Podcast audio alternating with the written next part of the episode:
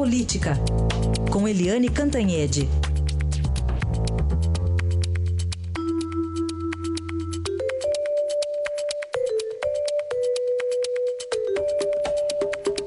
E a gente começa com a crise no PSTB, onde Aécio Neves destituiu Tasso Gereissati da presidência interina, foi lá na marra. Isso é tido como um agrado para o Planalto, né? Mas a gente ouviu mais cedo aqui o governador Alckmin disse que não sabia de nada. Eliane, bom dia. Bom dia, Raíssen. Bom dia, ouvintes. Pois é, essa história do PSDB é o seguinte, é aquela história em que todo mundo tem razão e ninguém tem razão. Ah, eu acho que a única pessoa que deu uma declaração com muita lucidez hoje, que tem toda a razão, foi o chanceler Aloysio Nunes Ferreira. Desse jeito, se matando uns aos outros, uh, os tucanos vão acabar dando a vitória ao ex-presidente Luiz Inácio Lula da Silva, porque não é possível. Eles não precisam de oposição, né? Tanto que você vê que o, o PT está quietinho, o PT não fala nada contra Tasso, contra Écio, contra Alckmin, contra nada. Os petistas estão só olhando, se divertindo, enquanto os tucanos ficam no ringue, né? Aquela briga de galo de antigamente, entendeu? Que depois foi proibida pela justiça, pela polícia e tal. É isso que está acontecendo no PSDB. Em vez de briga de galo, briga de tucano no ringue. É, o senador Aécio Neves, que é o presidente do PSDB, vai lá e destitui, põe o dedo na cara do, do senador Tasso Gereissati e pá, dá uma canetada e destitui o Tasso da presidência interina do partido. Nunca se viu uma coisa dessas, né? Uma coisa é, sem menor sentido. Agora, o Aécio teve apoio do, do Palácio do Planalto, porque o senador Gereissati lidera aquele grupo que tem apoio, inclusive, do Fernando Henrique Cardoso para é, desembarcar do governo né, para tirar os quatro ministérios e romper com o governo, o que fragiliza ainda mais a posição do presidente Michel Temer. Então, o Palácio do Planalto ajudou a ES, foi uma, uma, um movimento combinado. Mas e o Alckmin, que é um personagem super importante nisso tudo, porque nem o AES é candidato à presidência da República, nem o Tasso Gereissati, mas o Alckmin está cada vez mais candidato. O que, que o Alckmin fez? Não ouviu, não viu, não sabia, não tem nada a ver com isso. Por quê? Porque o Alckmin é, não está se metendo nessa questão de fica ou sai do governo e ele precisa do apoio das duas correntes. Né? Mas a coisa do PSDB está feia e o, o senador Tasso Gereissati, naquele jeitão dele, é, coronel cearense de ser, ele diz que há um que é preciso romper, que o PSDB precisa romper com o show de fisiologia que acontece é, no governo no país. Mas o pior disso tudo é o show de hipocrisia né, e o show de autofagia do PSDB. Por que hipocrisia? Porque, vem cá, é, o Temer é, é, tudo isso que o Tasso diz, o Temer é do PMDB e o PMDB é tudo isso que o Tasso diz, mas a gente precisa lembrar que os dois governos tucanos tiveram apoio do PMDB. E eu até queria lembrar aqui que quem foi ministro da Justiça no governo Fernando Henrique Cardoso foi o Renan Calheiros, que é nada mais, nada menos do que o campeão de inquéritos eh, no Supremo Tribunal Federal, de, entre os é, é, parlamentares com foro privilegiado. Então é hipocrisia, quer dizer, o governo Temer e o PMDB, a gente tem, ojeriza eles, ah tá, mas no nosso governo lá atrás, ele foi, o, o PMDB teve até o Ministério da Justiça.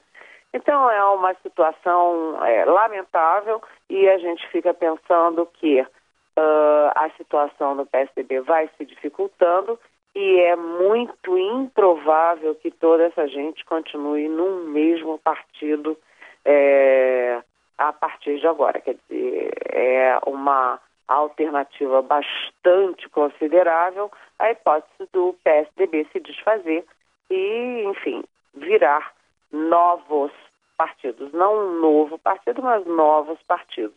E, como eu disse, o Alckmin é o mais interessado nesse, nessa é, tensão toda, porque tudo isso afeta diretamente a provável candidatura dele em 2018. Que discurso o, que discurso o PSDB vai ter em 2018? Que tropa o PSDB vai ter em 2018? Agora, eu queria lembrar que o senador Aécio Neves, que hoje destitui o Tasso Gereissati, ele perdeu as condições, perdeu a, a legitimidade para presidir o partido, porque o Aécio, se o Renan Calheiros é o campeão dos inquéritos no Supremo, o Aécio é o terceiro no uh, campeão de inquéritos no Supremo.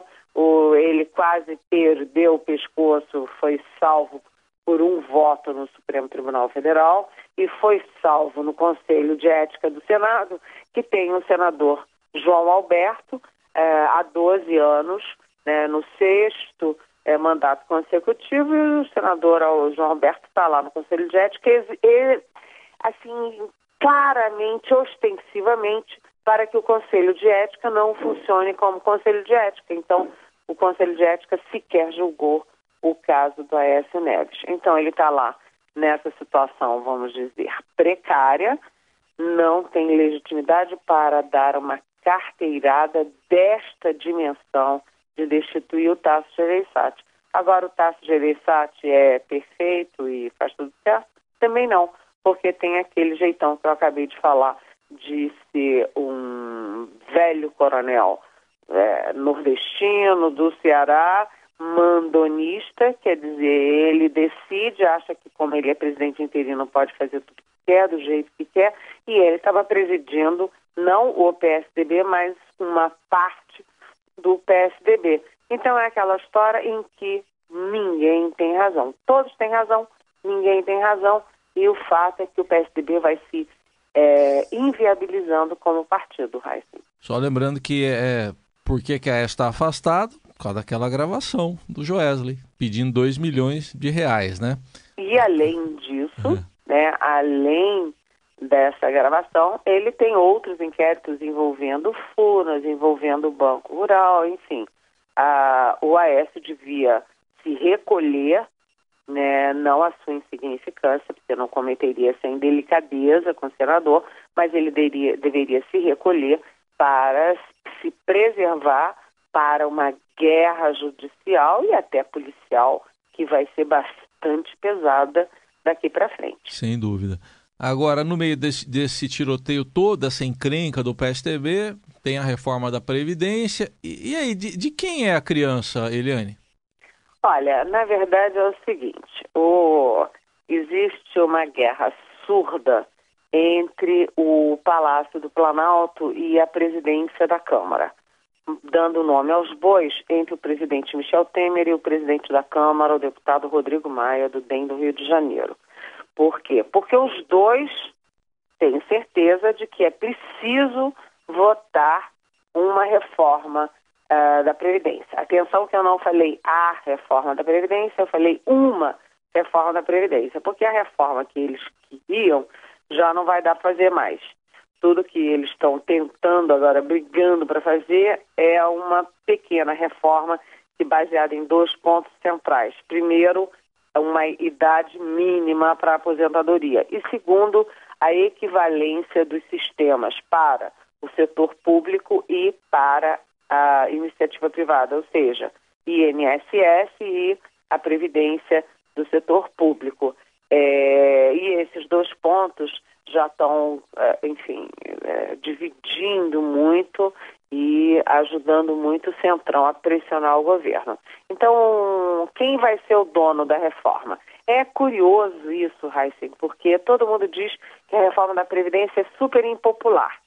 Às vésperas do ano eleitoral, é, os deputados e senadores não querem votar a Previdência porque a população não entendeu, não entende que é para o bem dela e não para o mal dela, e fica todo mundo batalhando contra, o PT contra, as oposições contra, a esquerda contra, e a população diz que querem acabar com a aposentadoria quando é o oposto.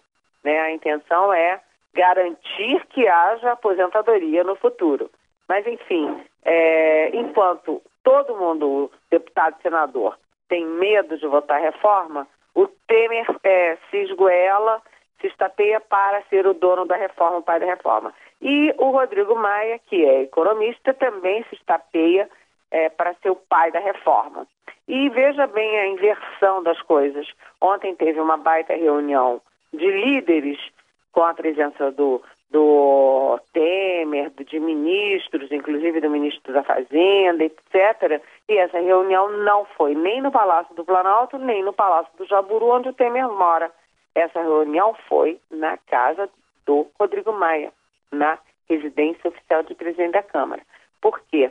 Porque está cada vez mais claro que o Rodrigo Maia quer mostrar que sem ele não tem reforma da Previdência. Uhum. Ou seja, que o Temer está na mão do Rodrigo Maia. E é assim que a gente vai é, aos trancos e barrancos.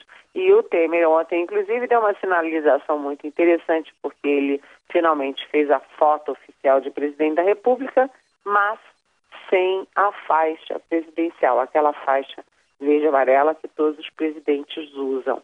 Né? Então, não sei o que, que ele quis simbolizar com isso. Por que não a faixa? Sabe-se lá, né? Talvez muita gente no povo brasileiro saiba, né? E o presidente intimamente saiba, mas ele não disse por que não fez com a faixa.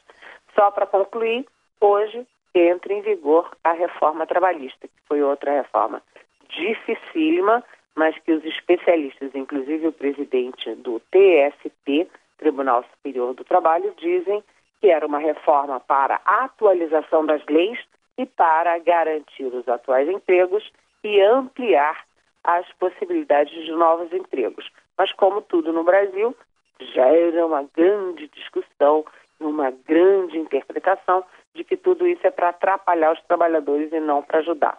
Isso é mais um discurso, e o discurso negativo é o discurso que cola melhor. Aí a Eliane Cantanhede, que volta segunda-feira aqui a nossa programação. Um bom fim de semana, Eliane. Bom fim de semana. Vamos descansar.